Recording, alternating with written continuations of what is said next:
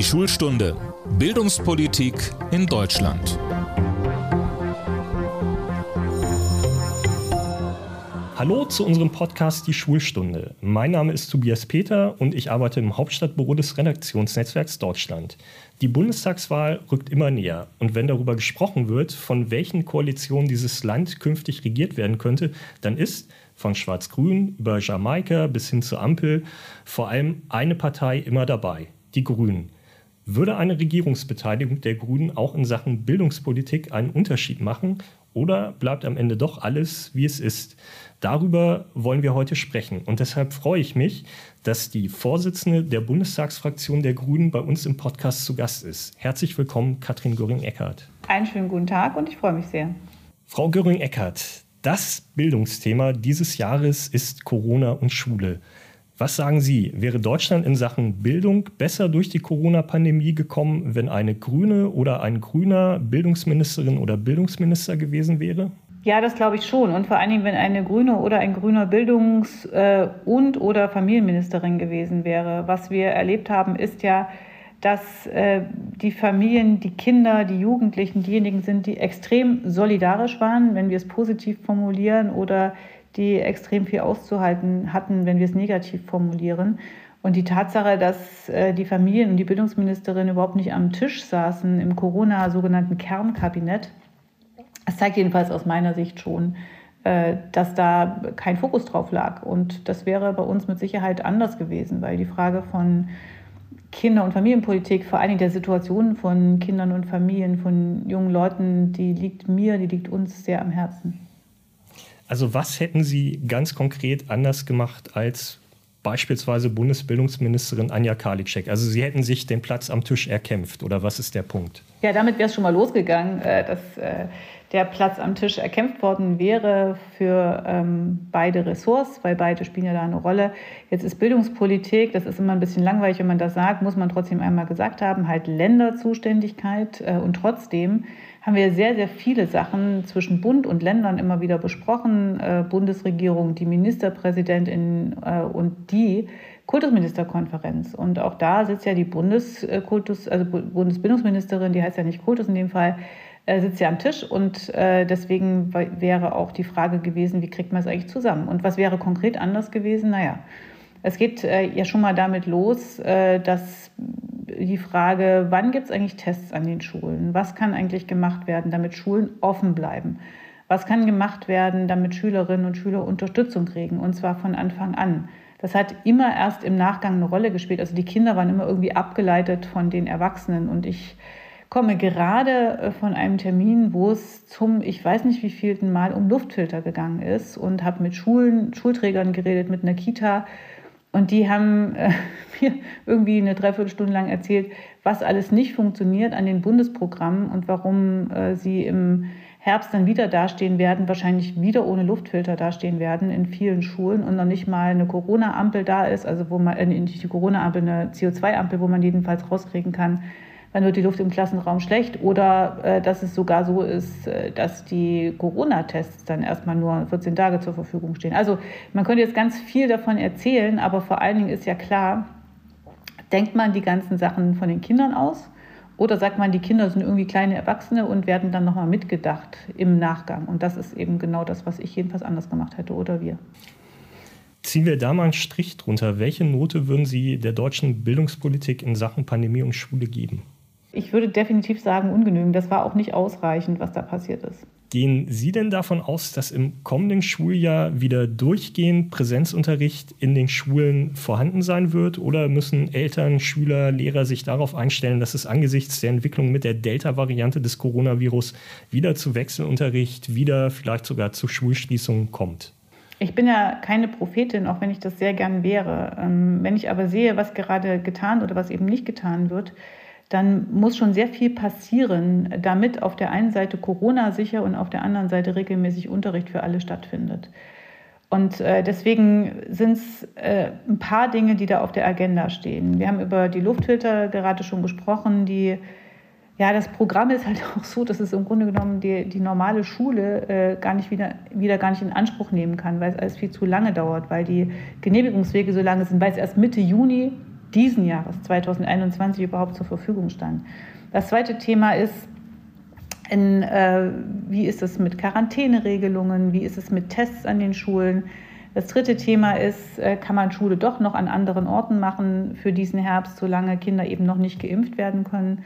Und äh, ich wünsche mir sehr, dass es ein Turbo in diesem Sommer gibt, der sich mit all den Fragen beschäftigt, damit der Unterricht tatsächlich stattfinden kann.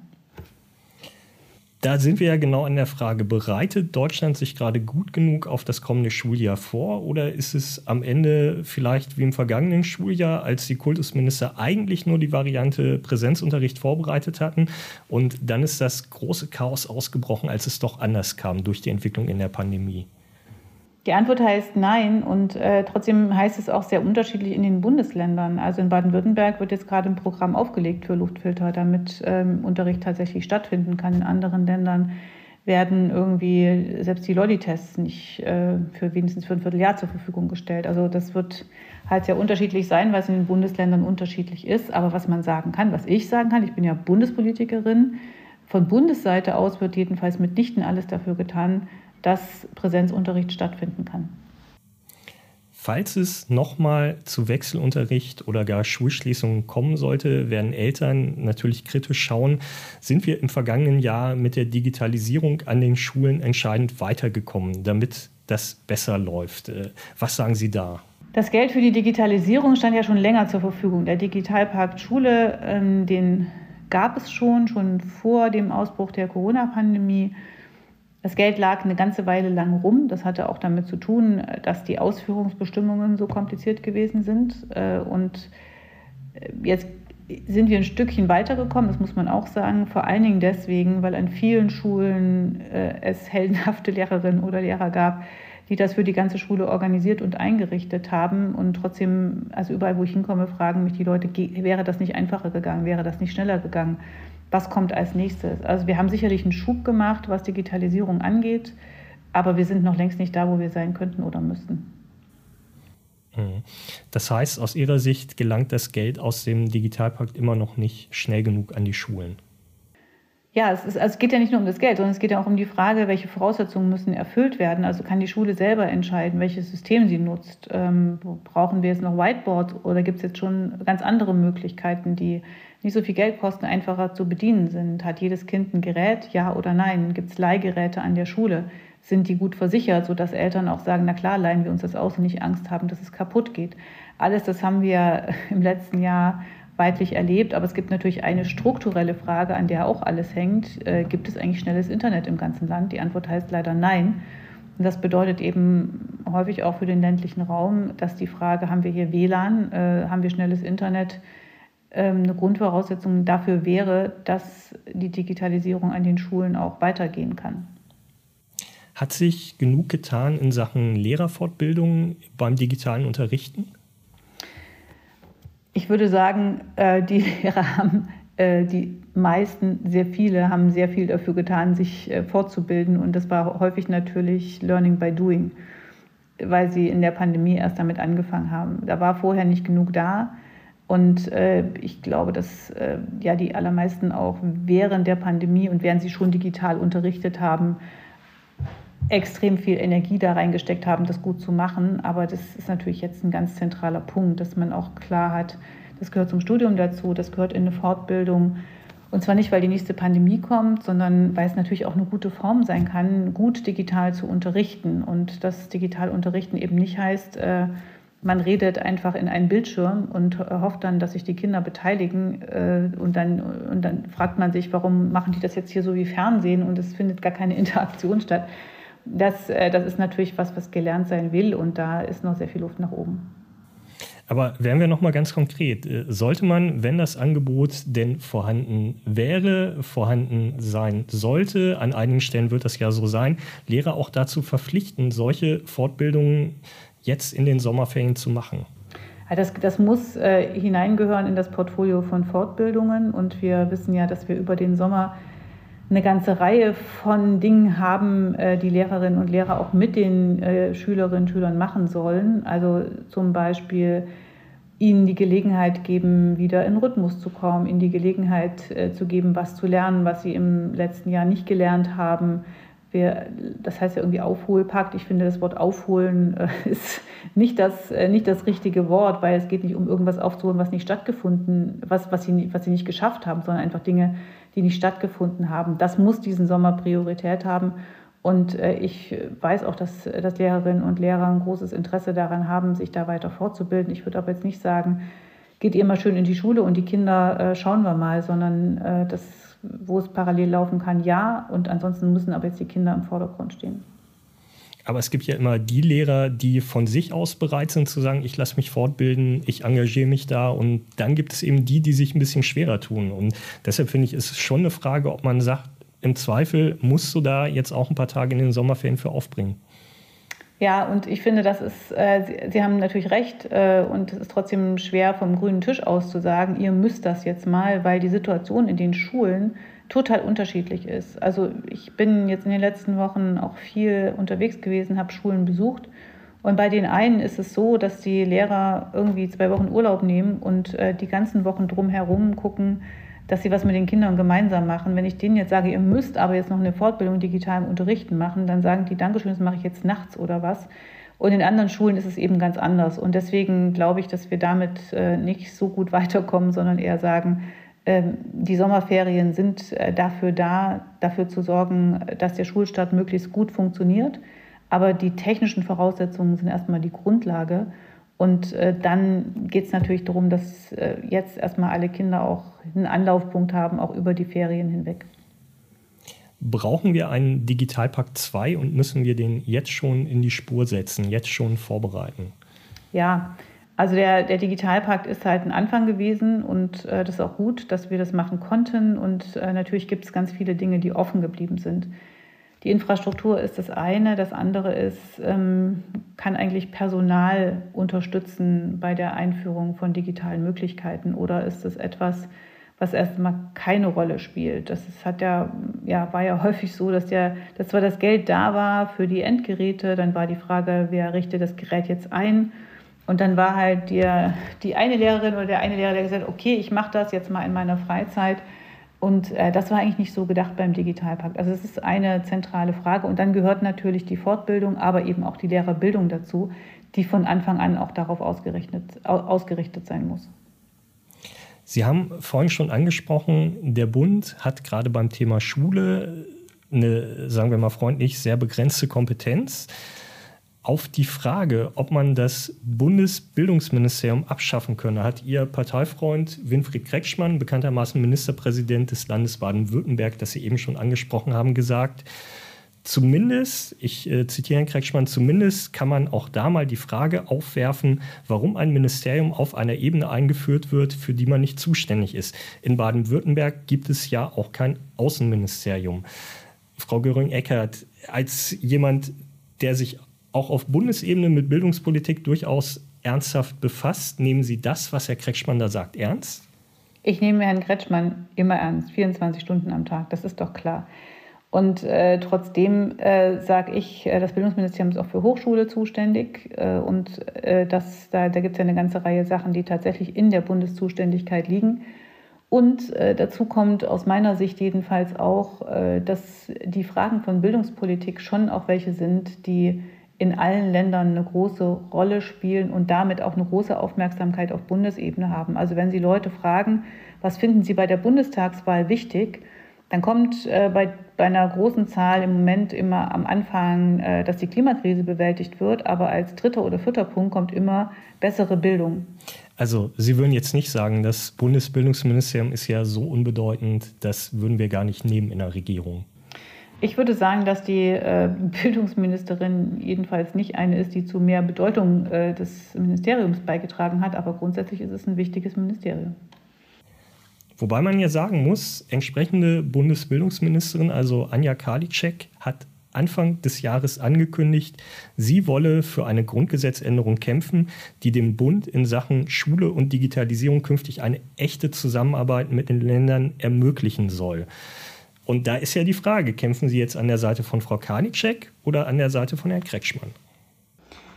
Also Ich bin in der Bildungsfrage äh, tatsächlich äh, so aufgestellt, und das weiß Winfried Kretschmann auch, dass ich finde, dass gemeinsames Handeln an vielen Stellen wirklich sinnvoll wäre und gut wäre. Und das, was wir als Grundgesetzänderung gemacht haben, um den Digitalpakt umzusetzen, ist ja genau äh, Hintergrund dieser Frage. Also ähm, muss der Bund im Zusammen in Zusammenarbeit mit den Ländern, anders geht es ja gar nicht in der, im Föderalismus, äh, nicht ein paar weitere Möglichkeiten haben, das zu unterstützen, was vor Ort stattfindet. Übrigens auch deswegen, ähm, weil die Voraussetzungen in den Bundesländern, auch die finanziellen Voraussetzungen ja sehr unterschiedlich sind. Und äh, ein Kind kann nun wirklich nichts dafür, ob es in Baden-Württemberg wohnt oder in einem Bundesland, wo nicht so viel Geld zur Verfügung steht. In ihrem Wahlprogramm betonen die Grünen, wie wichtig Chancengleichheit, Integration und Inklusion sind. Die politische Haltung dazu ist das eine. Das andere ist die Frage, wie Eltern das Thema selbst im Alltag erleben. Und ich habe darüber mit Altbundespräsident Joachim Gauck im Podcast gesprochen und wir würden da einmal ganz kurz reinhören. Die Schulen sind ein Spiegelbild der Gesellschaft und das heißt auch, dass gerade in Ballungsräumen die Herausforderung zu bewältigen ist, dass sehr viele Schüler einen Migrationshintergrund haben. Es gibt Sprachprobleme, es gibt aber auch bei Schülern mit und bei Schülern ohne Migrationshintergrund Probleme mit Armut, Probleme mit fehlender Unterstützung aus dem Elternhaus. Können Sie Eltern verstehen, die sagen, ich möchte auf gar keinen Fall, dass mein Kind auf eine sogenannte Brennpunktschule geht, in der sich solche Probleme auch noch bündeln? Ja, da haben Sie aber einen Punkt getroffen. Also, wenn wir mal in die fortschrittlichen Milieus, ich wähle irgendeine Stadt aus, von Hamburg schaue. Ja? Also hoher Anteil von Grünen und SPD-Wählern. Und wenn wir dann die Verhaltensweisen von Eltern anschauen, äh, die in, in, in einer solchen Situation sind, wie Sie sie beschrieben haben, dann werden Sie ganz plötzlich merken, ein großer Teil dieser Leute sagt, im Prinzip bin ich ja für die Durchmischung. Und im Prinzip äh, ist ja Vielfalt Bereicherung. Aber in meinem konkreten Fall möchte ich doch, dass mein Kind bessere Chancen hat. Weg sind sie und melden ihr Kind woanders an. Frau Göring-Eckardt, hat Herr Gauck recht? Und wenn ja, wie gehen wir eigentlich mit diesem Phänomen um? Naja, ich meine, mit dem Phänomen geht man um, indem man bessere Schulen für alle schafft. Und es geht ja nicht darum, welche Kinder an der Schule sind, sondern welche Voraussetzungen an der Schule für die Kinder sind. Und das ist ja das Entscheidende. Und ich gehöre zu denen, die vehement dafür sind, dass es eine Wahlfreiheit gibt für Eltern, für Kinder, dass die Schule zum Kind passen muss und nicht das Kind zur Schule. Und äh, dass wir natürlich in Klassen, wo mehr Integration, mehr Inklusion stattfindet, mehr Personal brauchen, mehr LehrerInnen, SchulsozialarbeiterInnen, alles das. Es gibt ja Programme genau dafür und da ist der entscheidende Punkt und nicht bei den Eltern, die überlegen, soll ich jetzt mein Kind in diese Klasse geben, wo eine Lehrerin ist mit, äh, ich weiß nicht, 28 Kindern die ähm, sieben verschiedene Sprachen sprechen. Und äh, dann wird die Entscheidung klar sein. Ich erlebe aber natürlich auch viele Eltern, die sagen, hey, ähm, in dieser Stadt, an diesem Ort äh, wird Integration so gut gelebt, dass die Bedingungen für alle Kinder deutlich besser sind. Und es hängt vor allen Dingen natürlich an baulichen Voraussetzungen, aber es hängt eben vor allen Dingen auch an der Frage, wie viele Personen stehen zur Verfügung. Wir kommen jetzt zu unserer beliebten Rubrik, die Schnellfragerunde. Es geht also darum, eine Frage vielleicht in einem oder zwei Worten, vielleicht auch in einem Satz zu beantworten, jedenfalls äh, möglichst kurz. Frau Göring-Eckert, das Deutsche Studentenwerk beklagt, dass BAföG sei zu knapp bemessen. Setzen die Grünen in der Bundesregierung eine spürbare BAföG-Erhöhung durch? Ja. Sollten Politikerinnen und Politiker weniger Bücher schreiben? Nein. Sollten Politikerinnen und Politiker nur dann Bücher schreiben, wenn sie wirklich Zeit dafür haben? Dann entstehen keine Bücher. Politikerinnen und Politiker können immer auch ganz viel was anderes machen und äh, Bücher sind dafür da, äh, sich selbst zu erklären und ähm, was im Zusammenhang darzustellen und das ist gut und richtig so. Also Sie hätten anstelle von Annalena Baerbock das Buch auch geschrieben. Ich war nicht anstelle von Annalena Baerbock, äh, habe aber auch äh, Bücher geschrieben und finde das äh, erstmal grundsätzlich richtig und alles Übrige hat sie selbst dazu gesagt. Kennen Sie viele Kolleginnen und Kollegen, die in letzter Zeit nochmal den eigenen Lebenslauf gelesen haben? Da wir äh, nicht die ganze Zeit in Präsenz unterwegs sind, weiß ich das nicht. Das ist ja ein typisches Flurgespräch. Äh, aber äh, ich denke schon, dass sich einige angeschaut haben, was bei Wikipedia zum Beispiel über sie steht. Das hat man ja auch nicht immer im Griff und auch bei ihrem eigenen Lebenslauf geschaut haben. Wie ging es Ihnen da selbst? Mein Lebenslauf habe ich schon ganz oft äh, hin und her gewendet und immer wieder angeschaut. Ich war ja Spitzenkandidatin auch und äh, trotzdem finden sich auch immer wieder für andere Leute jedenfalls Unklarheiten. Zum Beispiel für jemanden wie ich, der die in der DDR aufgewachsen ist, äh, dann fragt man, was meint sie, wenn da EOS steht, ähm, erweiterte Oberschule, was bedeutet das? Und äh, solche Dinge guckt man auch immer noch mal wieder neu an. Würden Sie in Ihrem Lebenslauf gern einmal den Eintrag Katrin Göring-Eckardt, Bundespräsidentin, lesen? Äh, würde ich das in meinem Lebenslauf gerne mal lesen. Äh, also darüber habe ich ehrlich gesagt nicht viel nachgedacht. Nicht was, ich denke auch nicht darüber nach, was in Zukunft in meinem Lebenslauf steht. Ich bin eigentlich schon ganz zufrieden mit dem, was für die Gegenwart und die Vergangenheit da drin steht. Wir kommen jetzt zu unserer beliebten Rubrik Das besondere Schulerlebnis. Es ist ja so, jeder war mal in der Schule, beispielsweise auch die Spitzenpolitikerin, der Spitzenpolitiker. Und äh, insofern verbindet jeder mit der eigenen Schulzeit auch ganz besondere Erlebnisse. Wenn Sie Ihre Schulzeit in einem einzigen Wort zusammenfassen müssten, welches Wort wäre das? Aufmüpfig. Das Wort aufmüpfig bezieht sich dann auf Sie, nicht auf die Schulzeit an sich, oder? Ja, genau. Also das war immer so die Frage, ähm, passe ich ins System? Eher nein. Und ähm, ja, will ich vielleicht was anderes? Eher ja. Ich war die das erste Mädchen, was Vorsitzende des Elberrates sein durfte beim Fasching. Und ähm, das war in der DDR auch gar nicht so einfach, weil äh, bei Büttenreden konnte man nicht frei heraus lustige Dinge sagen, sondern alle Kritik am System, am Staat, am Sozialismus mussten zwischen den Zeilen stattfinden und die Zensur war da. Und äh, insofern ja, hat das äh, immer eine Rolle gespielt. Ich habe ja 15 Jahre in Köln gelebt. Vielleicht für andere, die auch diesen Hintergrund haben, welche Rolle hat denn Fasching da, wo Sie herkommen, gespielt? Also ich wusste gar nicht, äh, dass Sie das auch haben.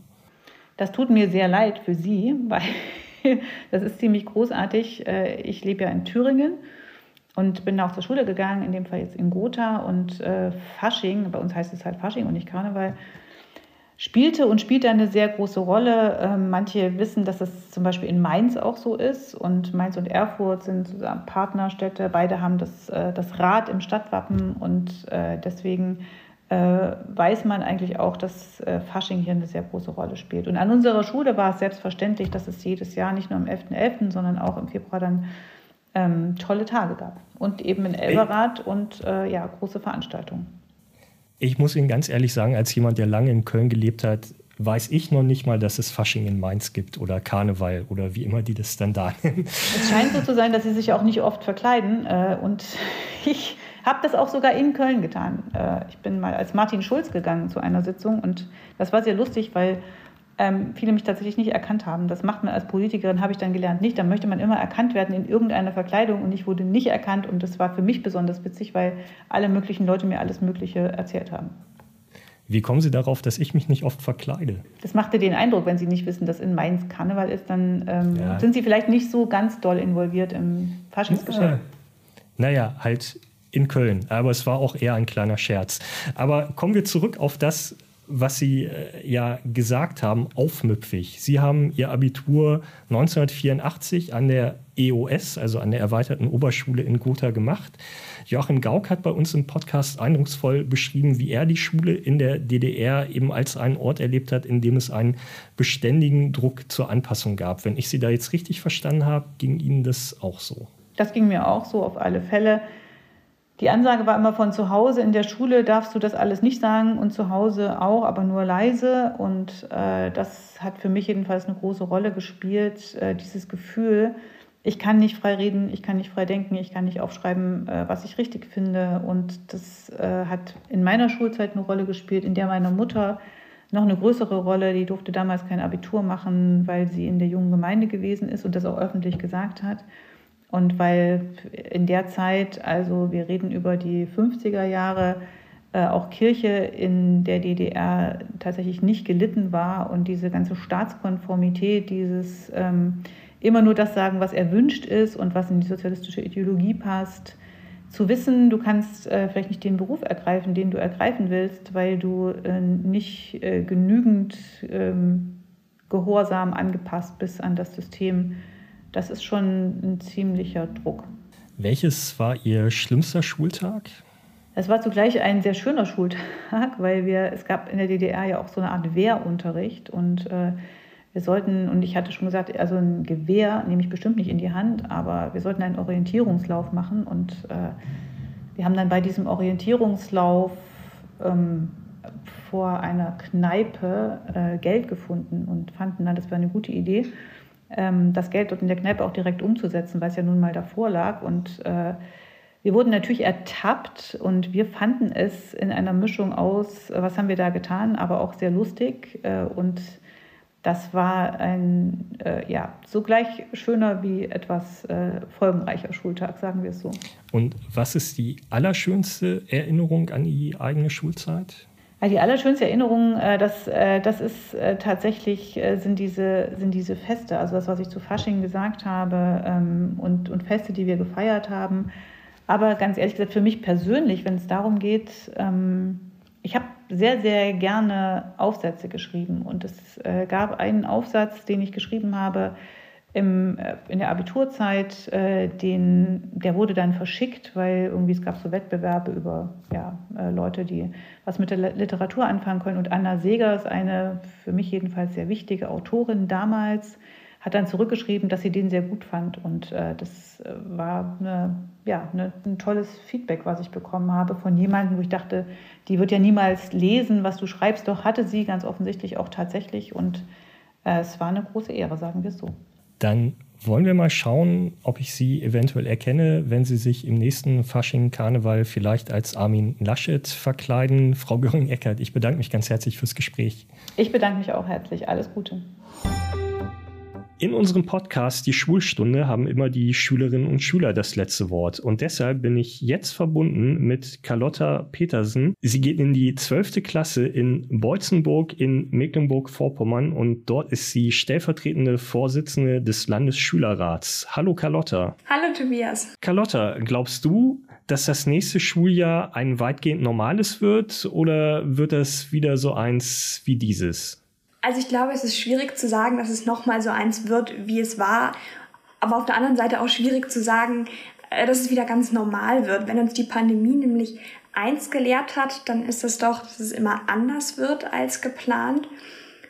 Und ich habe ein bisschen die Sorge, dass wir schon wieder, also wie im letzten Jahr auch, die Sommerferien verschlafen, dass wir uns auf die Impfung vielleicht äh, verlassen, auf die Normalität, die vielleicht zurückkehren mag oder die scheinbar zurückkehrt und dann so ein bisschen ja den den Faden verlieren und uns schon wieder ähm, ja in, in etwas verplanen und auf das falsche Pferd setzen. Wenn ich das fragen darf, bist du zum Beispiel geimpft? Noch nicht, aber der Impftermin steht bald. Freust du dich drauf? Ja, also ich, ich bin sehr dankbar dafür, diese Möglichkeit zu bekommen, weil ich denke, dass wir damit auch wieder ein Stückchen unserer Freiheit zurück äh, erlangen. Und ich bin auch äh, gewissermaßen stolz, damit einen Teil vielleicht beitragen zu können, ähm, die die Gesellschaft allgemein, die Deutschland und auch weltweit äh, wieder ein bisschen zurückbringen kann oder zurück in eine neue, in eine neue Ära. Wie zufrieden bist du denn damit, wie die Politik die Schulen bislang durch die Corona-Pandemie navigiert hat? Man muss ihnen lassen, dass sie stets bemüht waren. Also sicherlich haben sie viel, viel gearbeitet und das haben wir natürlich auch gesehen, aber die Frage ist, ob sie an den richtigen Stellen gearbeitet haben.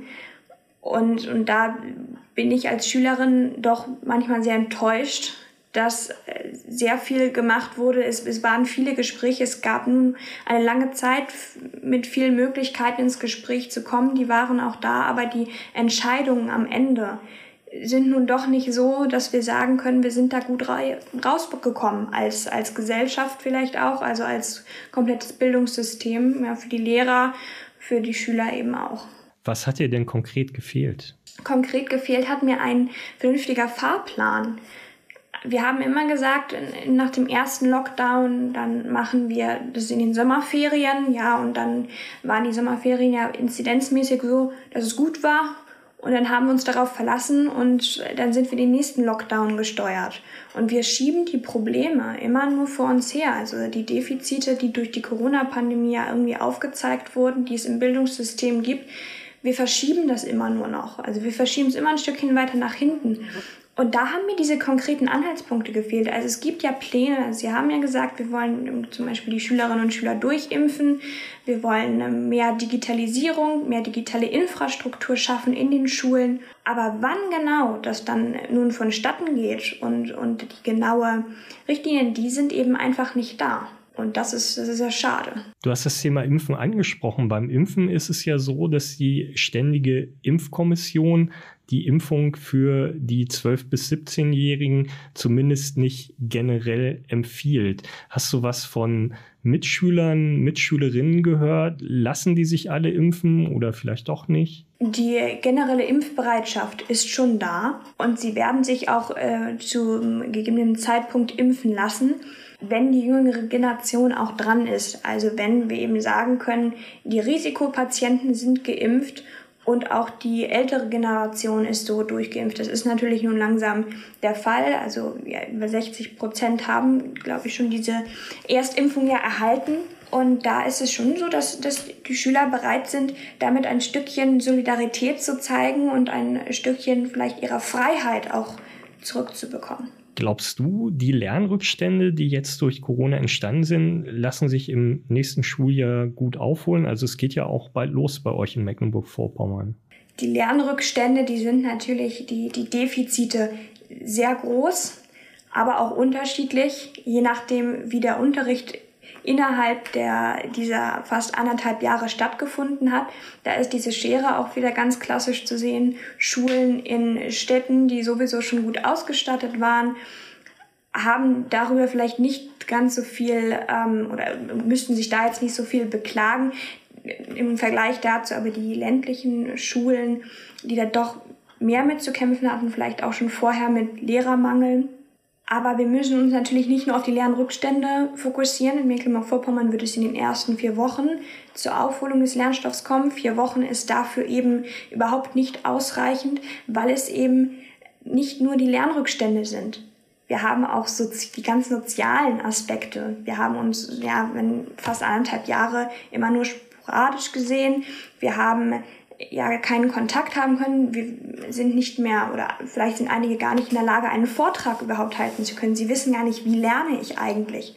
Und da müssen wir ansetzen, diese Social Abilities sozusagen ein bisschen wieder stärken, um dann auch fähig zu sein, Lernstoff aufzunehmen. Carlotta, ich bedanke mich ganz herzlich fürs Gespräch. Vielen Dank, Tobias. Das war's mal wieder mit unserem Podcast Die Schulstunde. Bleiben Sie uns treu, hören Sie beim nächsten Mal wieder rein. Geben Sie uns vielleicht einen Like. Ich würde mich freuen und tschüss.